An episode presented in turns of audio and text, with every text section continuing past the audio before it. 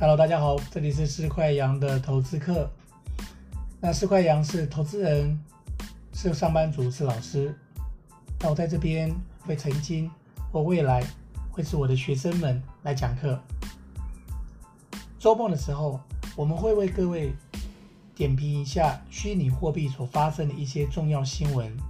虽然呢，我个人非常看好虚拟货币，如同比特币、以太币，它在未来呢，极有可能会改变我们现行的一些呃金融交易的一些漏洞，好、一些缺点，好、可以让我们的生活可以更好。当当然，呃现阶段在科技发展当中啊，现在来看，呃虚拟货币或者说它的架构区块链还是有些缺陷。就像我们今天我们要跟各位讨论的这个重要的新闻，在八月十号的时候呢。虚拟货币呢，这边有发生了一件啊，就在骇客入侵哈盗走巨额资金的事件。这是呃来自于 Poly Network 啊，它是一个跨链的组织。那这个跨链组织的作用呢，主要是做一个去中心化的智能或智慧合约。也就是说，之前跟同学介绍过的，假设你在在这个以太坊哦，就是在一个。区块链的架构上面呢，你不单单只是用支付，你在这个支付的前提可能附加了某些的条件，好，这就是所谓的智能合约。当这个条件要成立的话，这个支付哦就会自动发生。好，白话的讲就是骇客利用啊它本身的专业知识呢，骇进了呃这个在 Poly Network 里面的一些去中心化的智能合约，去修改里面的条款。啊，然后呢，把这样的里面所流通的呃这些巨额的资金，包含了各种的呃货币啦、代币啦，好转到当然是转到自己可以掌控的这些所谓的呃冷钱包或热钱包，好，就是他自己的这个地址。就现实生活有点类似，就是把这个钱转到不知名的人头账户。当然，你这样子的话，在短期啊，你要去追查有它的困难。好。那在八月十号晚上的时候，这个是在 Poly Network 它发布这个官方的攻击，整个预估啊，它在第一时间它预估的金额可能超过六亿美金，哇，这六亿美金其实是非常多。好，然后呢，呃，他们也查到骇客把这些资产呢，把它转到非常就是全球的各大的这个交易所，可是到后来呢，呃，这个 Poly Network 它透过全球的各大交易所。大家配合去展开追踪，那我想，呃，会这么做主要是来自于，呃，大家要维持一个市场的纪律，因为我们知道整个区块链的架构是属于去中心化的架构。如果说，如果说，呃，这个每一个每一个节点的，或是每一个矿机可以意识到这是一个非法交易的话，哦，当然，呃，区块区块链哦，就是说在链上的这些交易啊。它的它虽然是具有匿名性啊，但是还有一个缺点也是优点哦，就是它可被追溯哈，就是你再远的这样一个距离哦，或者是呃再复杂的这样一个呃这个转账的这样一个路径啊，因为只要走过一定留下痕迹，所以它还是能够找到和它的源头。重点是找到源头，你能不能找到本人哈？这是一个困难点。以这一次的事件来讲的话，损失了包含像。以太币啦，好，或者是像 A P P 那个 Polywork 它本身啊，Poly Network 它本身呃具有的一些呃泰达币，好，就是它就是一个美金的代币等等。那在官方这里啊，其实有去做一个锁做这个锁住资产的动作，这就引发了一些人其实对于呃区块链这边又引发了一些道德争议，好，因为这事件发生之后呢，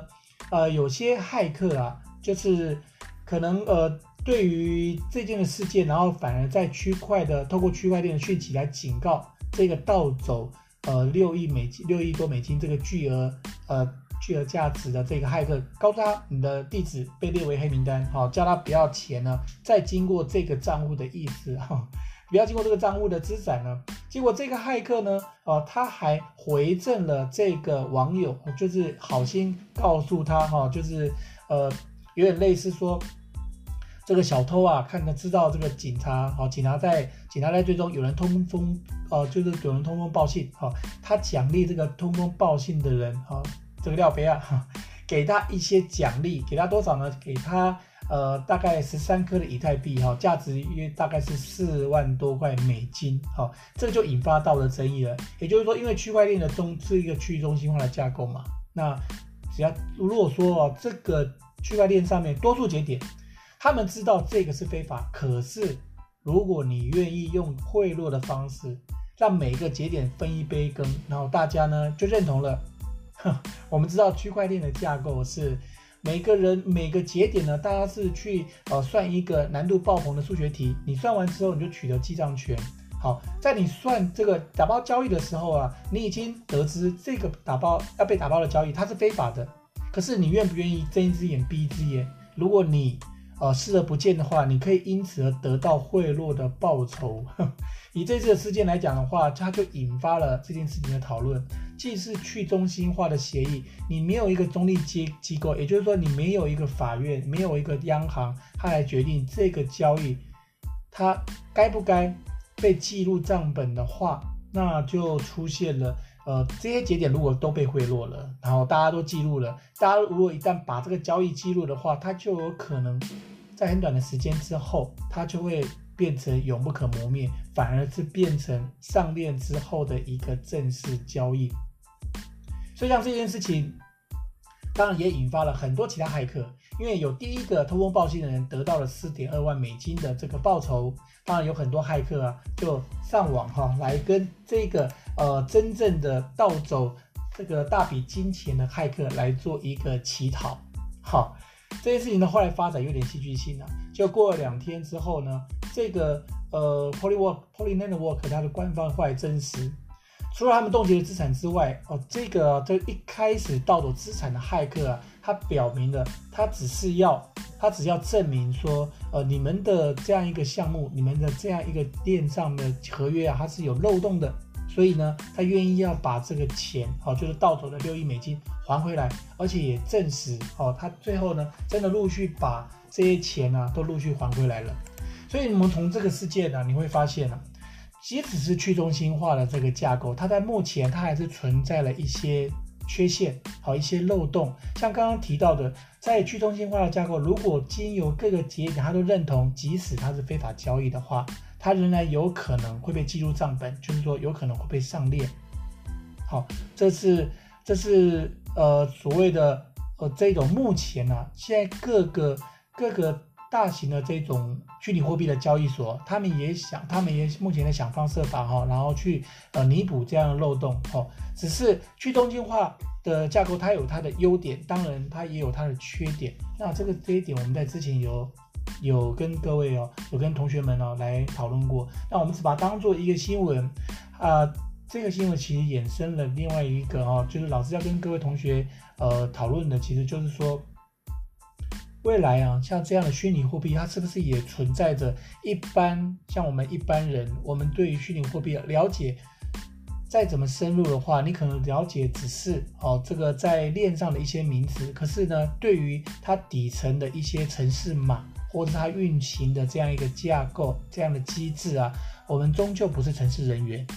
就是有它的距离在。那是不是会存在我们和这些所谓的白帽或黑帽的骇客，或者是跟这些呃，就是懂得城市设计的这些城市城市这个城市人员，会存在一定的不对称资讯呢？好，那在过往投资的世界里面呢，存在不对称的资讯，往往会造成非常多、非常大的这个弊端。原先我们希望是所谓的去中心化的架构，也是希望能够解决在金融世界里面的许多所谓的不对称资讯，好，这样的状况。那如果在所谓的去中心化交易还存在这样的状况，而且针对一般人来讲，将来面对这种交易，你可能如果你不懂程式嘛。你不懂这个架构的话，你可能无能为力，而且又没有一个中立的机构来为你主持正义的话，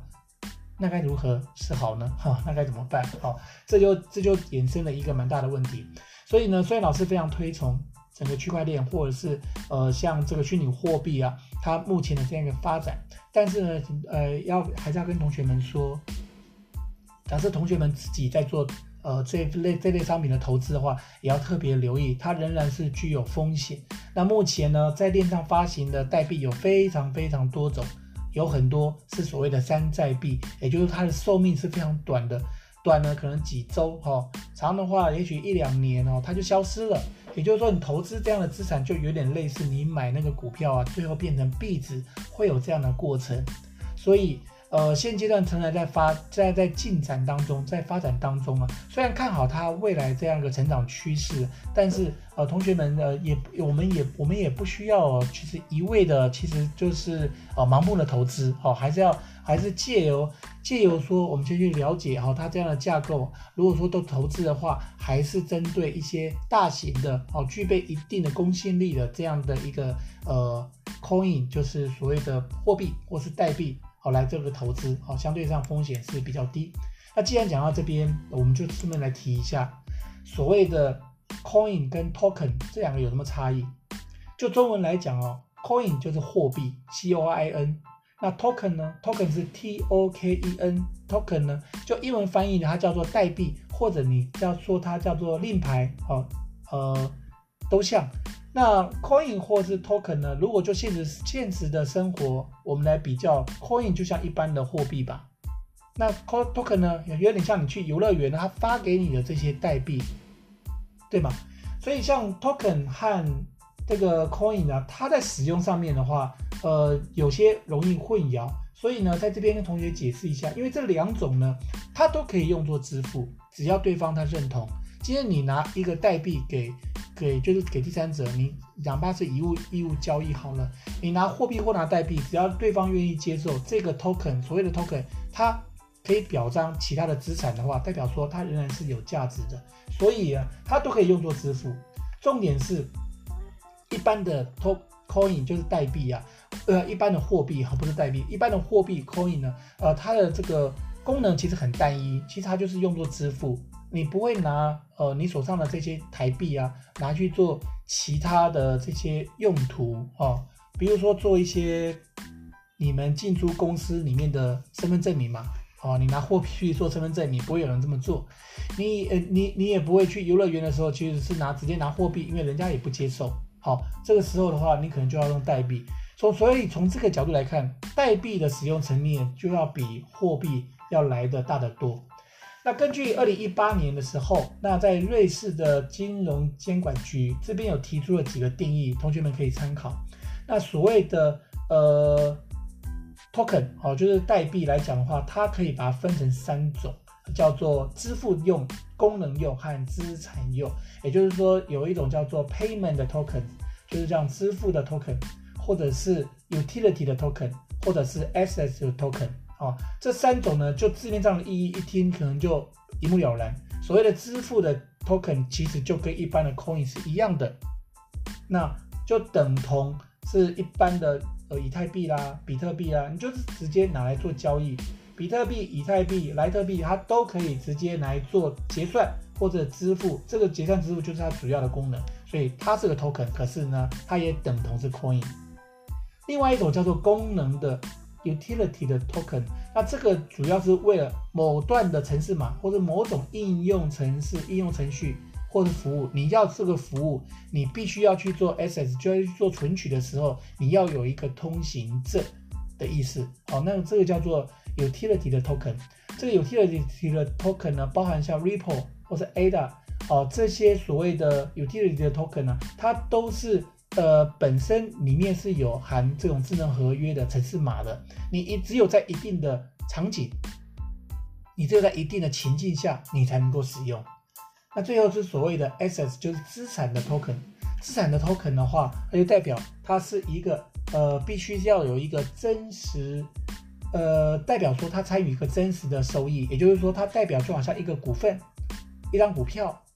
哦、呃。就是你有这个 token，代表说你有具备，就像你有一张股票，你具备领取股息或者要支付股息的权利或义务。这个就功能上、经济功能上来讲的话，这种所谓的 SS token 就像股票、债券，或者是像衍生性的权证。哦，你讲权证，我讲应该是比较容易连结，就叫做呃类似一个权利证书和、哦、权利的一个 token，叫做 SS token。